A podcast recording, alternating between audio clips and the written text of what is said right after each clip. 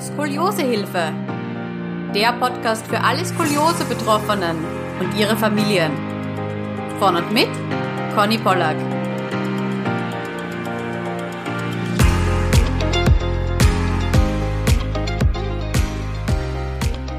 Hallo und herzlich willkommen bei einer neuen Podcast-Folge. Heute ist die liebe Bettina bei mir. Herzlich willkommen.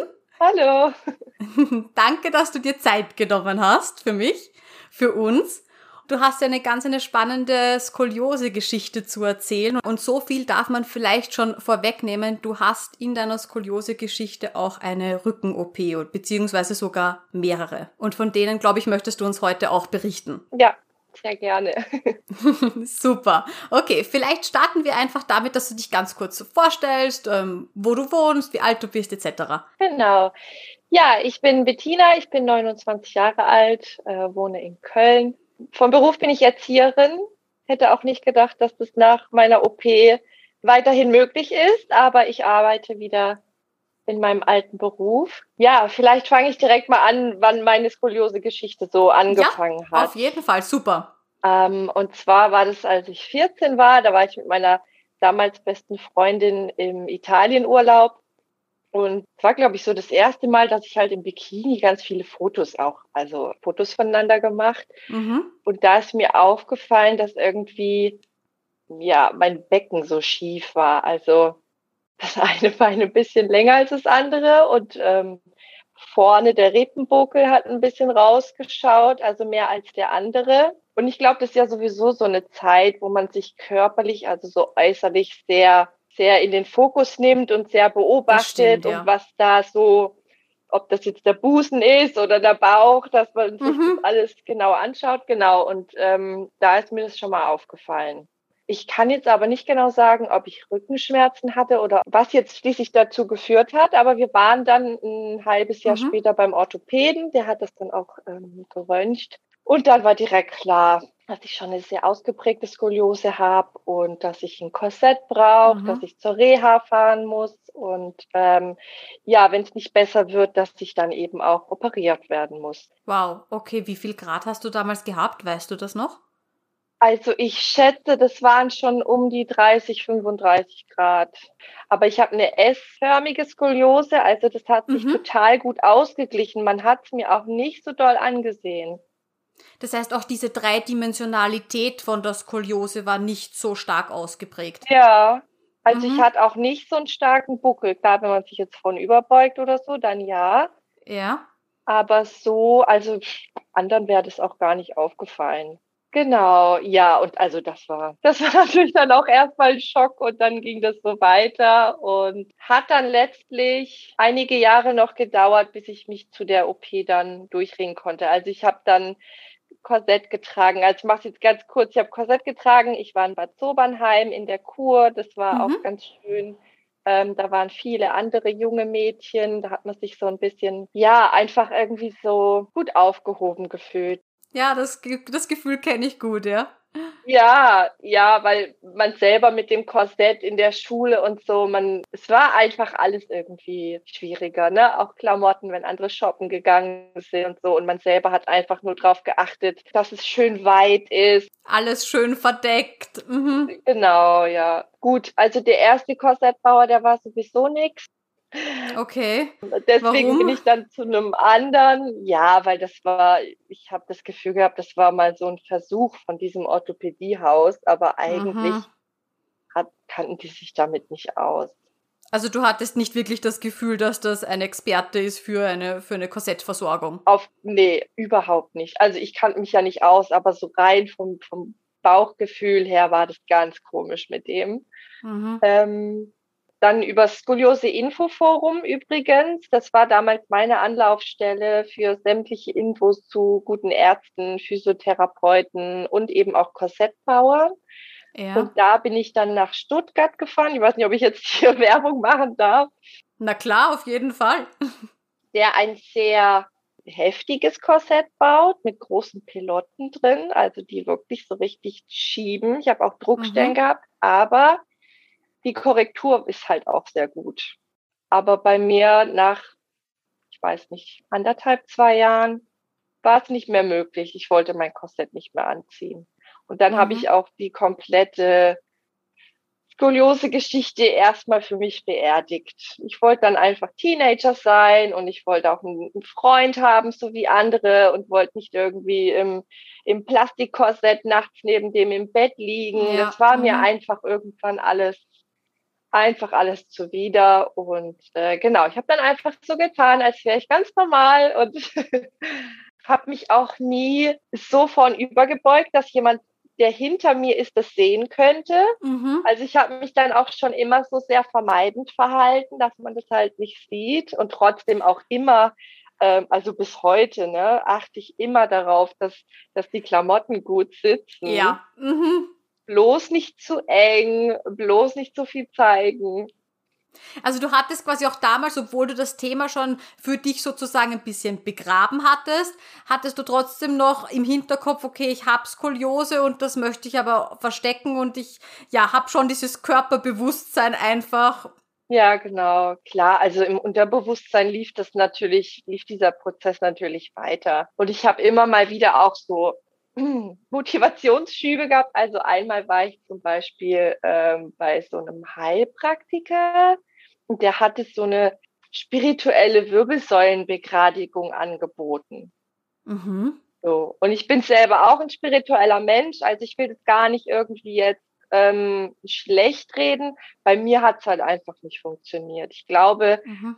ab einer bestimmten Gradzahl habe ich einfach durch ganz viele Versuche, auch mit Sport, habe ich versucht, ähm, weil ich mir dachte, ja, was mein Körper da in die eine Richtung gedrückt hat, das kann man ja bestimmt auch wieder umkehren. Man muss nur mhm. die richtigen Muskeln und so. Ja, bis ich dann aber letztlich leider für mich erkennen musste, es funktioniert alles nicht. Okay. Mhm.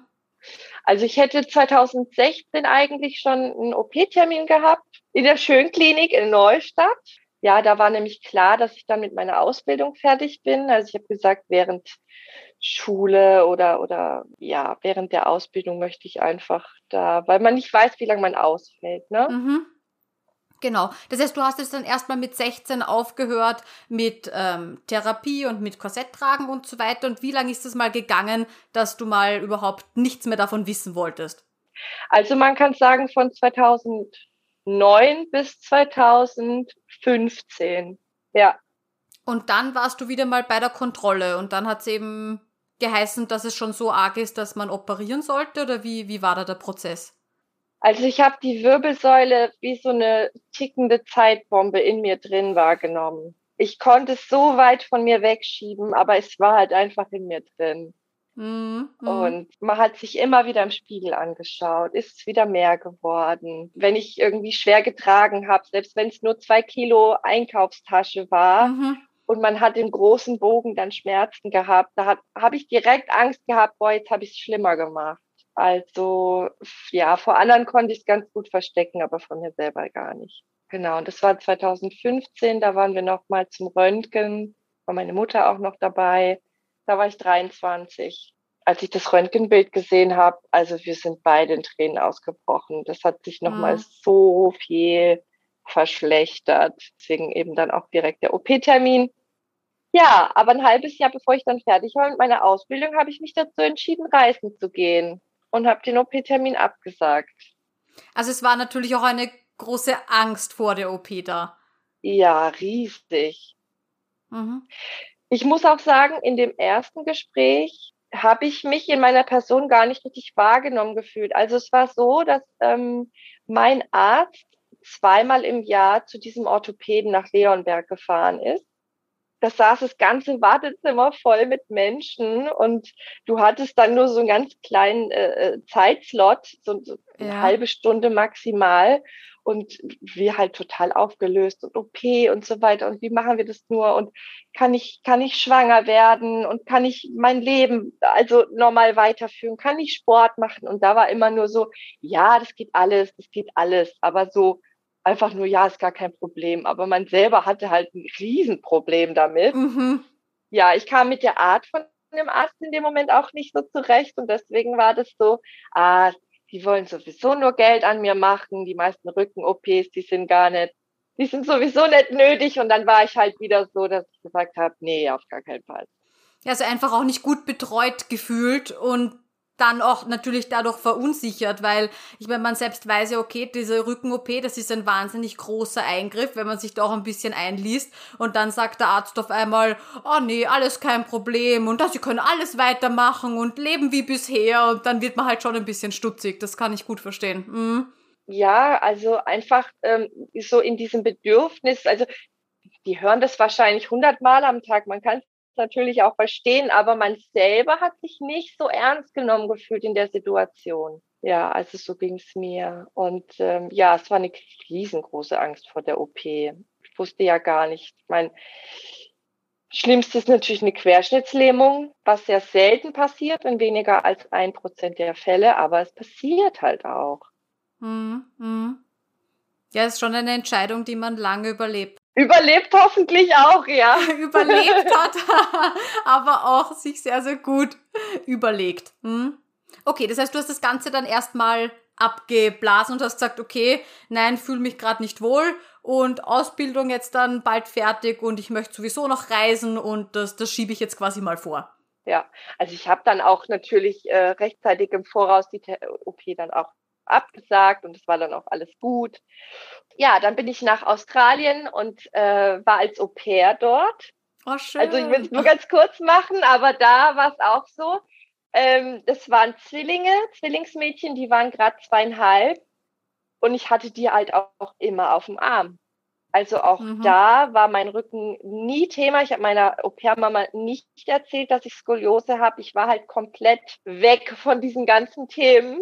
Mhm und habe dabei trotzdem am Ende des Tages gespürt, dass ich unfassbar Rückenschmerzen hatte. Und oft war es eben so, wenn ich dann zurück in mein Zimmer kam, dass ich erst mal eine Stunde nur auf dem Rücken lag, um mhm. diese Rückenschmerzen wieder loszuwerden. Das war mir nie so richtig bewusst, dass ich Schmerzen habe. Also ich weiß nicht, mhm. wie es dir da geht, aber ich glaube, so Leute mit chronischen Erkrankungen haben sowieso eine viel, viel geringere Schmerzwahrnehmung. Ich habe ja äh, in dem Sinne jetzt keine Rückenschmerzen, aber ich muss sagen, ich spüre die Skoliose, diese Asymmetrie, das spüre ich einfach die ganze Zeit und das ist ein Stück weit normal und manchmal spüre ich das natürlich Ärger und manchmal ein bisschen weniger.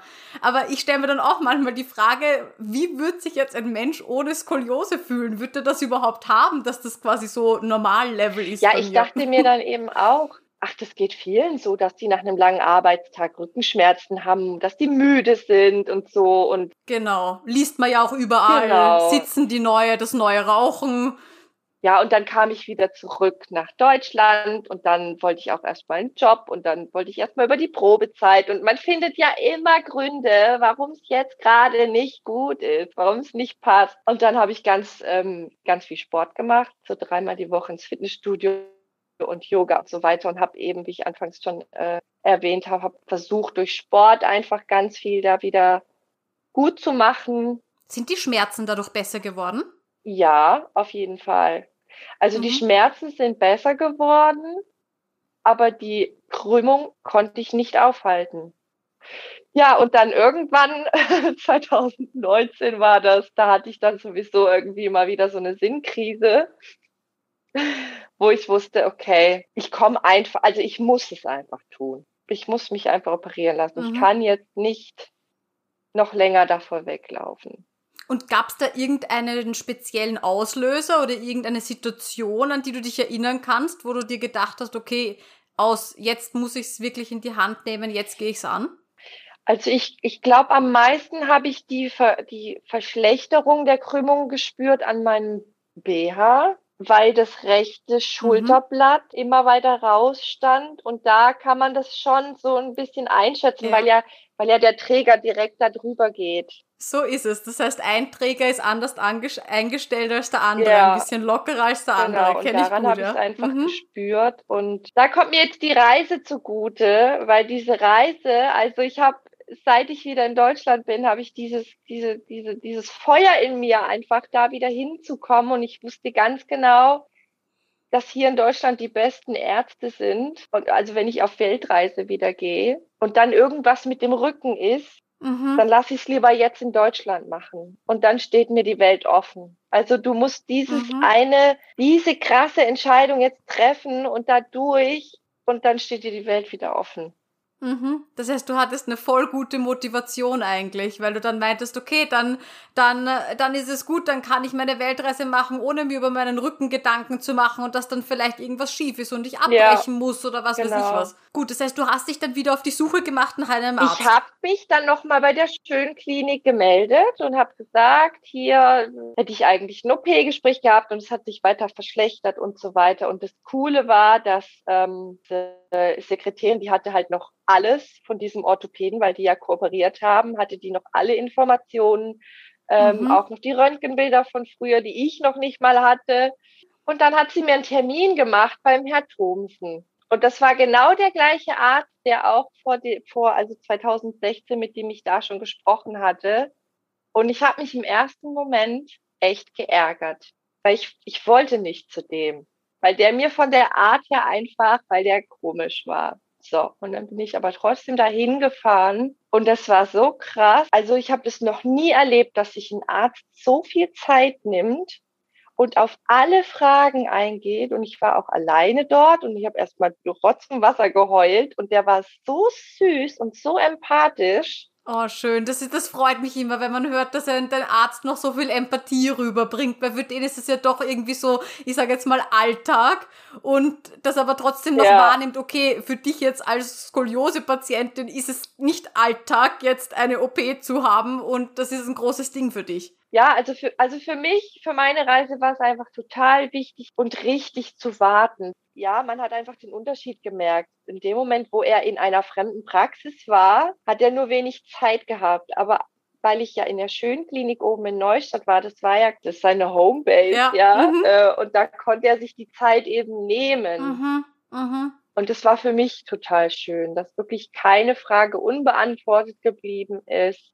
Aber das finde ich so interessant, ja. weil zweimal der gleiche Arzt, es geht um dieselbe mhm. OP und so eine andere Wahrnehmung auch von dir, einfach weil auch das Umfeld dann ein ganz ein anderes war und der Arzt eben auch Zeit mhm. hatte. Aber da sieht man mal, wie, wie unterschiedlich diese Situationen eben ausgehen können. Ja, voll. Ja, also ich war auch total erstaunt, wie empathisch und wie nett der auf einmal war dieses Gespräch mit ihm ging auch so lange, weil äh, ich nicht nur die Skoliose habe, sondern ich habe quasi unterhalb von meiner Skoliose, also kurz, wie nennt man das? Also bei L5, S1 äh, habe ich noch einen Gleitwirbel. Ah ja, willkommen im Club. Ich auch. Ja? Ach so, okay. Und da musste man quasi nochmal abchecken. Genau, also wir haben theoretisch beide OPs besprochen. Einmal die Skoliose-OP und einmal diese ähm, ja, Spondylolisthesis oder so heißt es. Und das wäre dann auch wirklich stellenweise bis in den Beckenkamm rein. Mhm. Ja. Und er hat gesagt, auf jeden Fall, die Skoliose wird zuerst operiert. Ähm, mhm. wenn sie denn da unten keine Beschwerden haben. Und dann war eben die Zeit zwischen Weihnachten und Neujahr, wo ich mir wirklich, wo ich dann den Fokus da drauf hatte, macht mir das wirklich keine Beschwerden, wo ich mir selber dann auch, wo ich gecheckt habe, ich habe eigentlich viel größere Schmerzen, als ich mir die ganze Zeit immer eingestehe. Mhm. Und dann, und dann habe ich auch um Rückruf gebeten. Ich habe eine E-Mail geschrieben, habe um Rückruf ja. gebeten und habe dann gesagt, ich glaube, wir müssen doch unten zuerst versteifen. Also ich habe so Schmerzen in der Lendenwirbelsäule und geht gar nicht und so. Und also wir haben noch drei weitere Male telefoniert, mhm. bis ich dann letztlich operiert wurde. Und er hat mir immer wieder so Mut gemacht und war auch immer total dabei, welche Unterlagen, welche Untersuchungen ich jetzt auch ähm, schon beigebracht habe und so weiter. Und ja, also ich bin echt jetzt im Nachhinein so froh und dankbar, dass es doch wieder dieser Art geworden ist. Mhm, mhm. Ja, und es ist auch schön, dass du ähm, wirklich mit dieser, Ent also dass du verstanden hast, dass diese Entscheidung jetzt gerade mega wichtig ist, aber auch, dass du mit dieser Entscheidung dann leben musst und dass du dir wirklich hundertprozentig vorher sicher sein ja. musst und da auch hundertprozentig dahinter stehen musst, dass du das jetzt wirklich machen möchtest. Und eine Frage habe ich noch zur, zur Skoliose-OP. Es gibt ja jetzt schon neue Ansätze. Also die klassische, der klassische Ansatz ist ja diese Versteifung. Mhm. Und jetzt gibt's ja sowas äh, relativ neu, kommt aus Amerika. Ich glaube, bei, bei uns im, in Europa wird da seit 2018 damit operiert. Das ist, ich habe es mir jetzt extra aufgeschrieben, äh, dyn eine dynamische Skoliose-Korrektur. Also da werden nicht mehr zwei so ähm, ja, Metallplatten, ich nenne es jetzt mal so, eingesetzt, sondern das ist schon mit so einer Art Seilzug ist das. Ähm, Gab es bei dir eine andere Möglichkeit oder war eh klar, okay, es gibt diese eine OP-Methode und es gibt eigentlich nichts anderes? Also soweit ich das weiß, wird das mit diesen, also es sind äh, Titanstäbe, die mit den Schrauben ja quasi so reingeklickt werden. Ja. Die Schrauben sind ja an der äh, Wirbelsäule verbohrt. Das ist die einzige Methode, die die Krankenkasse bezahlt. Also ich bin Gespräch ähm, mit einer, die hier in der Nähe von Köln operiert wurde, eben mit dieser Methode, mit dieser neuen. Ja. Und die muss die Kosten ja. komplett selbst aufkommen. Ja, das habe ich auch schon im Internet gelesen, ja, dass das noch nicht als eine äh, Skoliose-OP-Methode anerkannt wird von der Krankenkasse und noch nicht aufgenommen wurde in dieses Leistungsheft. Mhm. Genau, also von daher war da nie die Rede von irgendeiner anderen Methode. Mhm, mhm. Ja, und so eine OP ist ja auch wahnsinnig teuer. Also die, die kann ja dann schon einmal 20, 30, 40.000 Euro kosten. Ja, das stimmt. Ja, aber meine OP war trotzdem spannend, weil ich ja den, äh, den Halo hatte. Weiß gar nicht, ob du mhm. das gesehen hast. Ich hatte ja, ich bin erstmal vor der eigentlichen OP zwei Wochen gestreckt worden. Das heißt, ich hatte so ein Metall, wie, also Halo heißt ja Heiligenschein. Und ich hatte wie mhm. so ein mhm. Metallbügel um den Kopf rum. Der wurde auch mit vier Schrauben in meinen Schädeldeckel, kann man sagen, reingeschraubt. Ja. Genau. Und dann wurden da Gewichte dran gehängt und die sind von Tag zu Tag auch gesteigert worden und damit wurde ich dann, wurde die Wirbelsäule erstmal ein bisschen, ja, aufgedehnt und gestreckt. Und warum hat man das gemacht? Weil ich eine Bindegewebsstörung habe, wo man noch nicht weiß, wie dieses Syndrom jetzt heißt und äh, das eben die Gefäße betrifft. Mhm. Ja, er meinte, also die Gefäße sind wie so ein Gartenschlauch. Und das ist ja über die Jahre hat sich das ja so entwickelt und ist gewachsen. Der Körper, der ist ja mega anpassungsfähig.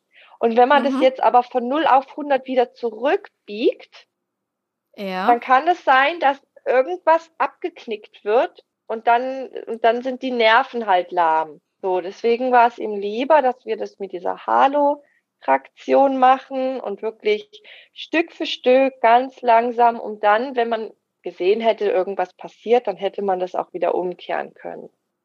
Mhm. Okay, verstehe. Das heißt, es war quasi als Vorbereitung zur OP, zur Streckung, damit einfach dieser Übergang von Skoliose zu einer recht starken Korrektur äh, ja. äh, ein bisschen leichter ist. Genau, mhm. ja.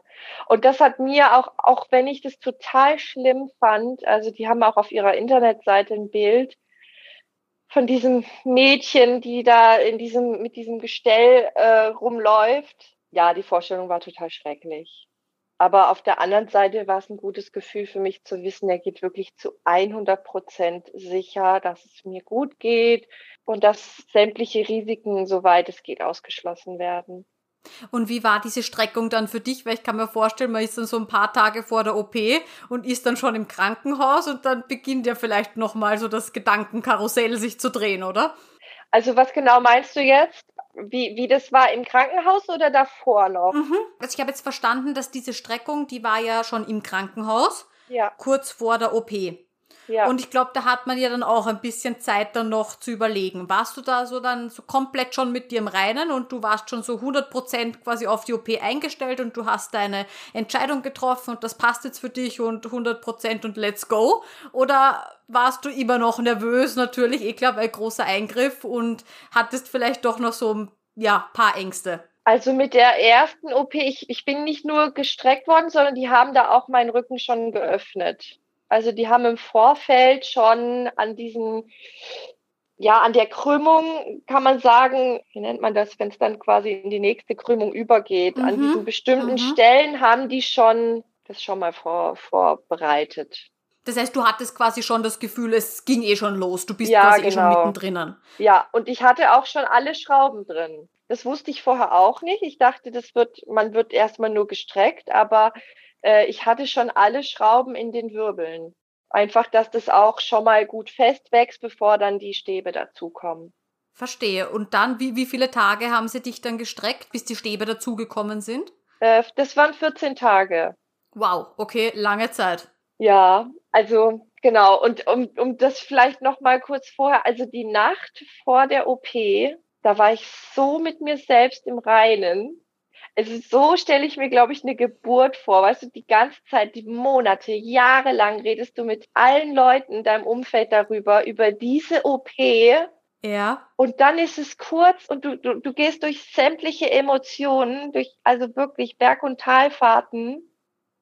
Mhm. Und dann ist es kurz vor der OP und dann lässt du einfach los. So, wo du weißt, es, es ist jetzt alles gut, so wie es ist. Das ist ein unfassbar schönes Gefühl. Ja, glaube ich dir. Mhm. Also ich war total, total beseelt. Ich hatte keine Angst. Ich hatte sogar so ein bisschen Vorfreude und vor allem so dieses Gefühl, so mutig zu sein, weil viele aus dem Umfeld natürlich sagen, boah, krass, dass du das jetzt machst und das ist so gut und du kriegst eigentlich nur positives Feedback. Schön, wirklich schön. Und wie lang hat dann die OP gedauert? Also die erste OP hat sechs Stunden gedauert. Bei der ersten OP mhm. habe ich diesen Halo dran bekommen. Mhm. Ähm, ich habe die Schrauben in die Wirbel gekriegt. Genau. Und bestimmte Seiten sind so angefräst worden, dass die sich gut. Mhm. Also vorbereitet schon. Mhm. Ja, genau. Und die Zeit bis zur eigentlichen OP, die war schlimm. Also die ersten sieben Tage konnte ich halt nur im Liegen essen. Ich habe im Liegen gegessen, ich habe im Liegen getrunken. Ich hatte ja sowieso auch einen Katheter, das heißt, ich bin auch nicht auf Toilette gegangen. Und das ist schon krass, wenn die Sonne aufgeht und du bleibst einfach liegen. Ja. Mhm. Also das denkt man gar nicht, wie wichtig das ist, dieses, dieses Hochkommen. Und ich habe auch die Schwester gefragt, ob das schon mal jemand abgebrochen hat. Okay. Ich glaube, es war echt Tag fünf oder sechs, wo ich so fertig war, dass ich gesagt habe, ich, ich mag nicht mehr. Ich mhm. würde es jetzt mhm. am liebsten abbrechen weil die Schmerzen so, so groß waren. Und dann hatte man, also da haben diese Schrauben von dem Halo immer so ein Stück rausgeguckt. Ich habe auf meiner Instagram-Seite ganz viele Bilder davon. Kann man sich ja. das mal anschauen. Ähm, und du musst dir vorstellen, wenn du dich auch nur drei Zentimeter drehen möchtest, brauchst du immer die Schwester. Du kannst es mhm. alleine nicht. Und die Schwester, die kommt dann aber auch immer mit Hilfe. Also die waren immer zu zweit bei mir im Zimmer. Weil die eine musste dann immer den Kopf halten und die andere hat den Körper gedreht. Wahnsinn. Mhm. Ja, das ist keine einfache Zeit, das glaube ich dir. Ja. Auf der anderen Seite war es natürlich auch wieder schön, wie oft die bei mir waren. Dann haben sie mal meine, meine Schrauben hier wieder gepflegt, dann haben sie äh, mein Bett gemacht, dann kamen sie und haben irgendwie irgendwie den Tropf nachgefüllt oder so, dann haben sie mir das Pflaster gewechselt oder. Aber du hast dich gut aufgehoben gefühlt. Ja, extrem. Auch wenn man sich wie ein Pflegefall fühlt in dem Moment und schon überlegt, boah, okay, war es das jetzt echt wert, weil ich liege hier jetzt und kann nichts machen, nicht mal meinen Kopf ein paar Zentimeter bewegen. Aber es war trotzdem, soweit es eben ging, eine angenehme Atmosphäre. Voll, ja. Ja, also gerade, dass die auch immer zu zweit waren, wenn sie dann reinkamen die haben dann auch immer so Späße miteinander gemacht und man hat sich mhm. immer gefühlt, als, als wäre man ein Teil von denen. So, mhm. das ist mir erst später bewusst geworden, dass, dass ich einfach so, so, ein so eine Beziehung zu denen aufgebaut habe, dass es zum Schluss, als ich dann quasi wieder fertig war und selbstständig war und die nicht mehr ständig in meinem Zimmer waren, da habe ich erst mal gecheckt, ach krass, das ist ja denen ihr Job. Mhm. So, und die sind jetzt eben bei anderen die sie dringender brauchen als ich. Weil es, weil es sich für mich echt wie, wie, wie so eine Freundschaft schon ein, angefühlt hat. Ja. Das ist schön, das ist wahnsinnig schön, ja. Also ich habe die auch alle geduzt, die in Neustadt sind, waren, also es sind viele junge Schwestern auch, so in meinem Alter. Mhm. Und äh, ja, wenn man da vier Wochen ist, ist halt schon echt. Ja, lange Zeit. Mhm. Mhm. Das heißt, wie lange hat die Phase dann gedauert, eben zwischen erster und zweiter OP, wo du nur liegen konntest? Also zwischen erster und zweiter OP sind es 14 Tage. Mhm. Und ich konnte dann aber, ich glaube, ab Tag sieben oder acht konnte ich dann auch im Sitzen essen. Da haben sie mich dann rausgeholt auf so einen speziellen Stuhl, weil von oben hatte ich halt immer wie so eine Art Stahlseil über mir und mhm. mit diesem Gewicht dran. Also es war auch kein angenehmes ja. Essen. Man, man kam dann auf den Stuhl und hat dann das schnell in sich reingeschlungen, damit man sich halt schnell wieder hinlegen kann, weil ja, ja. Im, im Liegen ist der Zug vom Gewicht her natürlich weniger, wie wenn du jetzt sitzt oder irgendwie mhm, aufrecht bist. Mhm. Ja. Und wie waren deine Schmerzen da damit? Die waren extrem, muss man schon so sagen. Aber ich weiß nicht, ob man irgendwann so ein bisschen sadistisch wird, dass man sich denkt, ja, wenn es weh tut, dann, dann hilft's. also, genau, und dann wird die Wirbelsäule noch mehr gestreckt und ja, das ist genau. noch besser für mich. Ja, so, so motiviert man sich dann so, hey, komm, halt es durch, es ist für einen guten Zweck. Und dann kam der Tag quasi immer näher zur zweiten OP. Ja, und da da war ich dann auch echt froh, dieses Gestell am Kopf auch einfach abzuhaben. Ja, und dann war ich noch einen Tag auf der Intensivstation. Das war, darf man das so ehrlich sagen? Ich will, ich will immer keinen abschrecken, aber es ist halt auch einfach wirklich, wirklich beschissen gewesen. Mhm. Also das war dann quasi nach der OP, nach der zweiten OP. Ja, genau. Ich habe so Schmerzen gehabt, ich konnte kaum atmen. Also weil mein, mhm. die Rippen sind ja durch die, ähm, durch die Skoliose auch so verschoben. Und wenn man das begradigt, dann schiebt sich das ja auch mit wieder in eine andere Richtung. Und ich hatte das Gefühl, mein Rippen, linker Rippenberg, die Rippe, die so mhm. rausguckt, die wusste überhaupt nicht, wo sie hin soll. Ja, na klar, da verschiebt sich ja dann noch alles innen drin mit. Genau, und da sind ja so ganz kleine, feine Muskelfasern auch mit drüber. Und das war dann immer mhm. so ein Flitschen, aber so ein ganz unangenehmes, ekliges Flitschen, dass mhm. ich dann mhm. nur noch ganz flach geatmet habe. Ähm, mhm. Und dadurch habe ich aber mich total, ich habe so eine richtige Panik gekriegt. Und da hatte ich dann so eine Ärztin, die meint, es ist alles gut, es ist alles gut, es ist überhaupt nichts gut, mir geht's voll scheiße. Und also auch wieder hier mhm. Thema Ernst nehmen, ne? Und ich weiß noch, die haben mich mit allem Möglichen zugeballert, was es nur gab. Und dann habe ich endlich auch wieder geschlafen. Ich glaube, das war für die, für die Ärztin nicht gut, für die, für die Pfleger dort war das nicht schön. Und ja. für dich auch nicht. Und für mich natürlich auch nicht, ja. Ja, ja. Ich war dann auch echt froh, als ich ähm, dann am nächsten Morgen wieder auf meine Station durfte. Da hatte ich richtig das Gefühl, wieder nach Hause zu kommen. Und wie war das dann? Ging das dann schon besser mit dem Atmen oder hat das ein bisschen angehalten dann noch? Ja, das, hat, das war schon noch lange. Aber mein, ähm, mhm. mein Arzt hat mir immer wieder versichert, dass das, dass das wieder weggeht. So, dass es einfach seine Zeit braucht, dass der Körper sich wieder neu ja, neu orientieren und wieder ja. neu formen auch muss, ja. Mhm. Genau, ja. Das hat jetzt alles irgendwie so ein bisschen den Platz gewechselt und es dauert. Aber das war tatsächlich das, was am längsten auch mir Beschwerden bereitet hat. Aber mittlerweile gar nicht mehr. Also es ist tatsächlich weggegangen. Okay, das ist ja sehr gut. Ja. Und nach so einer OP, also du bist dann wieder verlegt worden auf deine Station. Wie kann man sich das vorstellen? Also den Zeithorizont. Wie lange dauert es, bis man, ich weiß jetzt nicht, wieder aufstehen kann oder wieder ähm, sagt, okay, Schmerzmittel werden ein bisschen reduziert? Also es ist so spannend. Ich bin ja mit, mit vielen in Kontakt, die jetzt auch operiert wurden und es ist bei jedem komplett anders. Mhm, ähm, mhm. und ich kann das auch nicht so gut vergleichen weil jemand, der nur reingeht, operiert wird, der ist nach, also am nächsten Tag sitzen die auch schon. Äh, und, und ich glaube, am zweiten Tag können die auch schon die ersten Schritte gehen. Also das geht total mhm. schnell. Und bei mir mit dem Halo war das halt alles total verzögert. Als ich den dann aber weg hatte, ja, ich glaube, es war Tag drei, wo ich dann auch das erste Mal gelaufen bin. Und was ist das für ein Gefühl? Ich kann mir das so gar nicht vorstellen, nämlich. Ist es so wie so ein bisschen mal neu laufen lernen oder? Eine gute Frage, weil mittlerweile fühlt sich schon so normal an. Nach anderthalb Jahren, jetzt hätte ich vorher auch nicht gedacht. Ähm, naja, also es fühlt sich an, als hätte einem jemand einen Stock hinten reingesteckt. Ja, also man fühlt sich total unförmig und wie so ein, weiß ich nicht, wie so ein Kasten Brot oder so. Ja, und auch wenn man sitzt, man ist halt so unfassbar aufrecht, weil vorher, egal wie man versucht hat, sich gerade hinzusetzen, man war ja trotzdem krumm. Und jetzt ist man wirklich äh, aufrecht. Was total schön ist, ist, dass ich ja sieben Zentimeter größer bin. Wow, sieben Zentimeter, ein Wahnsinn. Ja, und jedem, dem ich danach begegnet bin, der mich eben schon vorher kannte, dann, boah, du bist so groß, du bist so groß. Ist natürlich dann schon schön, weil ich halt recht klein war vorher und jetzt habe ich die 1,70 geknackt. Yay! ja.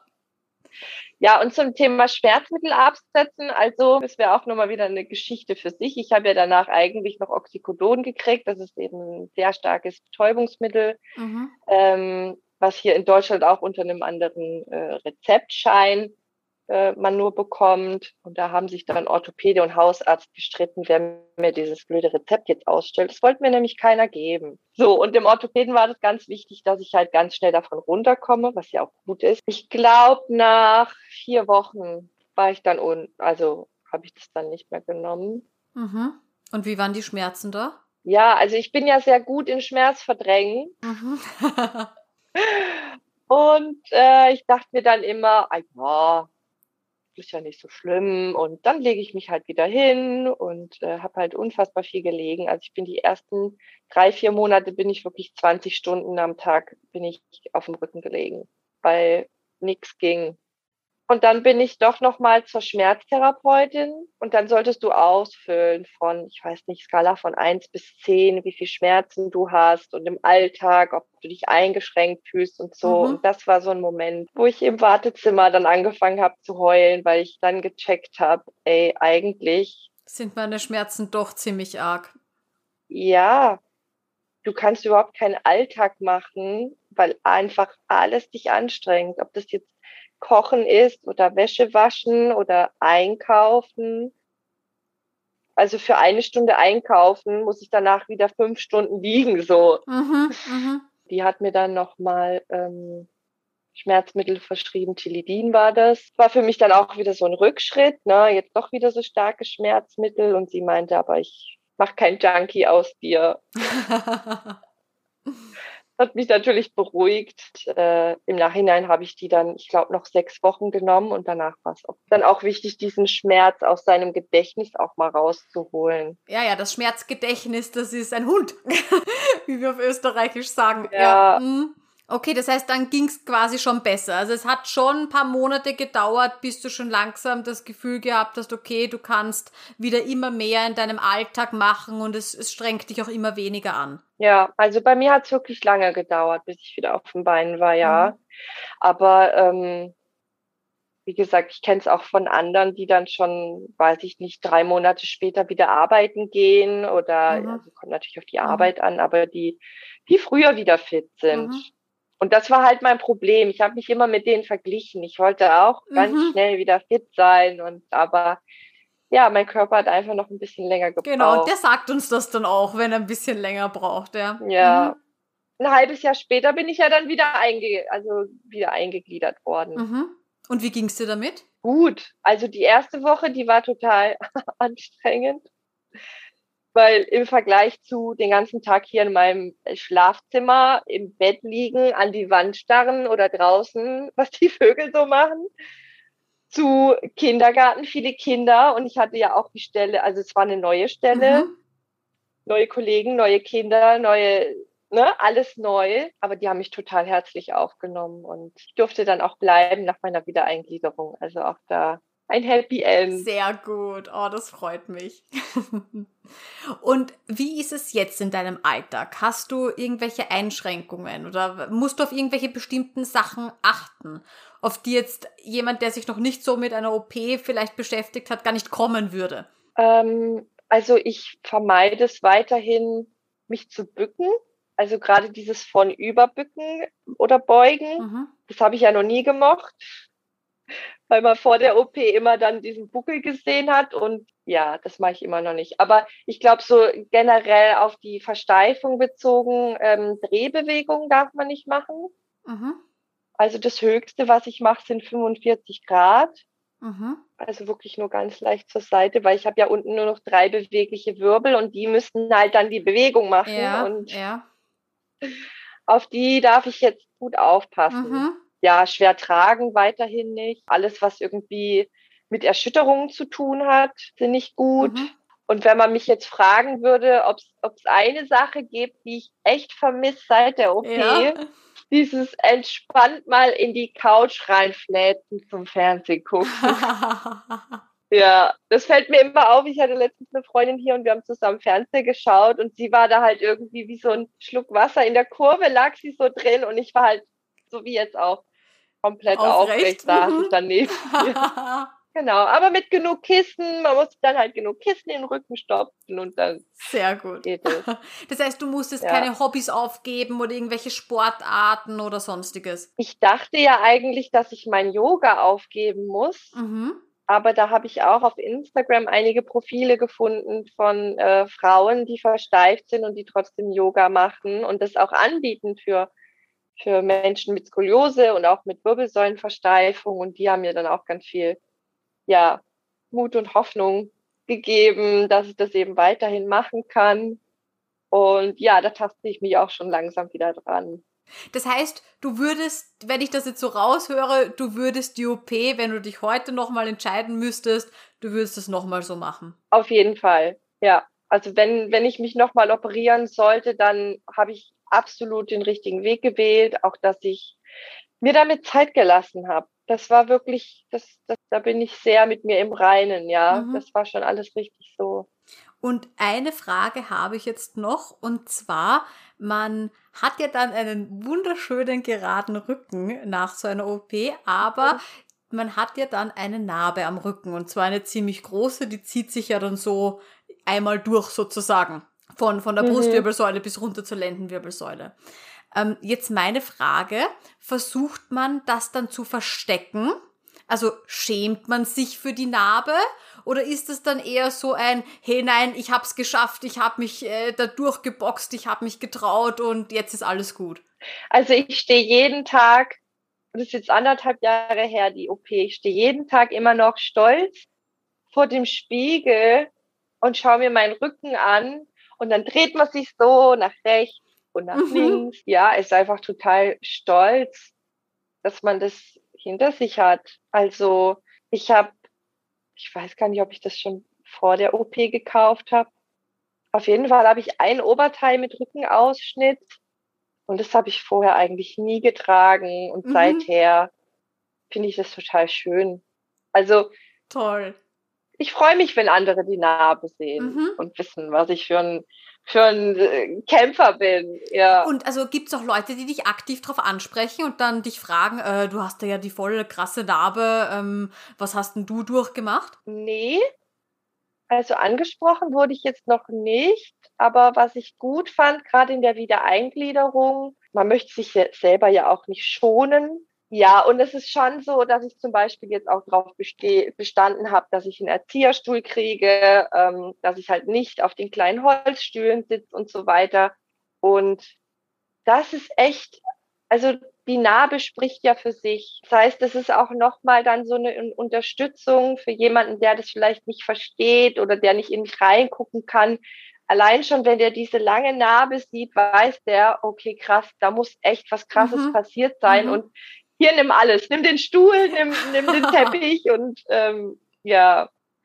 Also eine Frage habe ich noch und zwar, wir haben jetzt ganz am Anfang drüber gesprochen, ähm, so bei deiner Erstdiagnose, wie viel Grad du circa hattest. Weißt du, wie deine Gradzahlen vor der OP waren und dann eben nach der OP? Ja, das weiß ich ganz genau. Ich hatte vorher drei Krümmungen. Der obere waren 85 Grad. Mhm.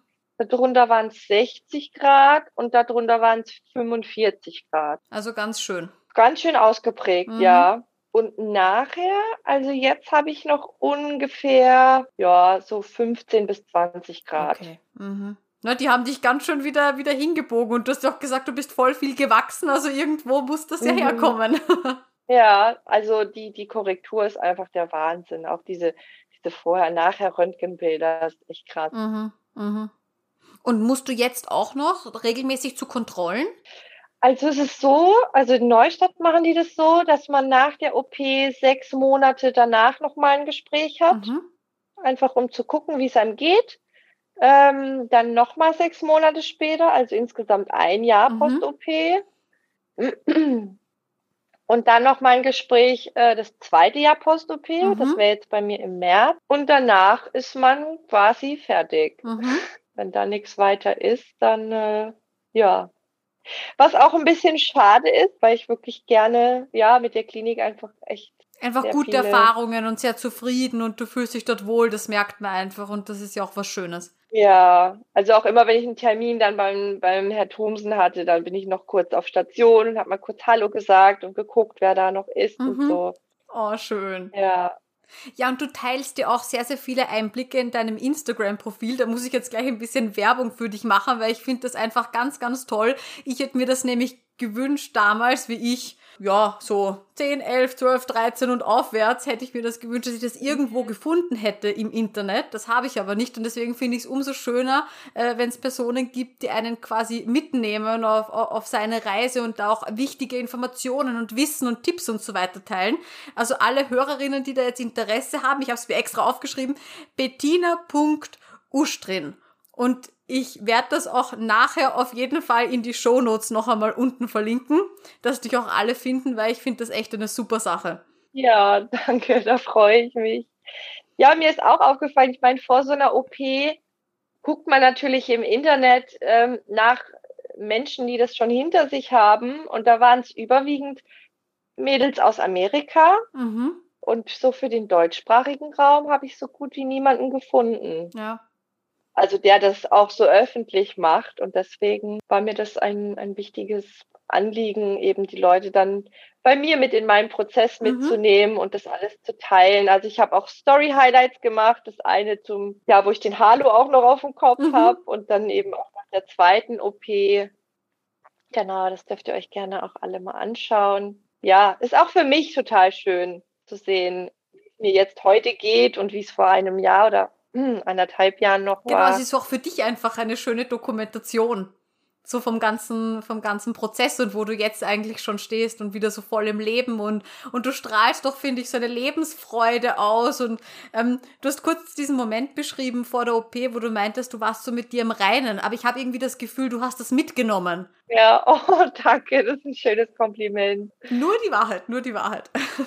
ja, man setzt sich natürlich viel mit seiner eigenen Geschichte auseinander. Ne? Mhm. Warum hat man jetzt die Skoliose bekommen und was was für Lektionen stecken dahinter und so, an dieser Stelle endet jetzt diese Podcast-Folge, weil wie du vielleicht bemerkt hast, wir gehen dann ein bisschen über in ein anderes Thema, nämlich in das Thema, was können wir von der Skoliose lernen? Wie hat uns die Skoliose vielleicht auch stärker gemacht?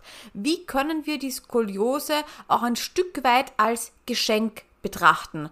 Und es ist eine sehr, sehr schöne Podcast-Folge geworden, auch eine sehr, sehr schöne Motivationsfolge. Und deswegen haben wir uns dazu entschieden, das Ganze einfach zu teilen. Also wenn du Lust drauf hast, so richtig motiviert zu werden und vielleicht auch so ein paar kleine Denkanstöße mitzubekommen, dann hör gerne mal rein in die nächste Folge. Hat dir die Folge gefallen? Ich würde mich von Herzen darüber freuen, wenn du mir eine Bewertung dalässt und diesen Podcast abonnierst. Und falls du daran interessiert bist, deine Geschichte zu erzählen, egal ob Skoliose-Patientin oder Angehörige, dann schreib mir einfach auf Instagram unter Skoliosehilfe, das schreibt man zusammen in einem, oder melde dich per E-Mail an skoliose.hilfe@gmail.com. Jede und jeder ist herzlich willkommen, denn ich bin der Meinung, dass deine Geschichte anderen Leuten Mut und Hoffnung geben kann. Also dann, bis zur nächsten Folge. Tschüss!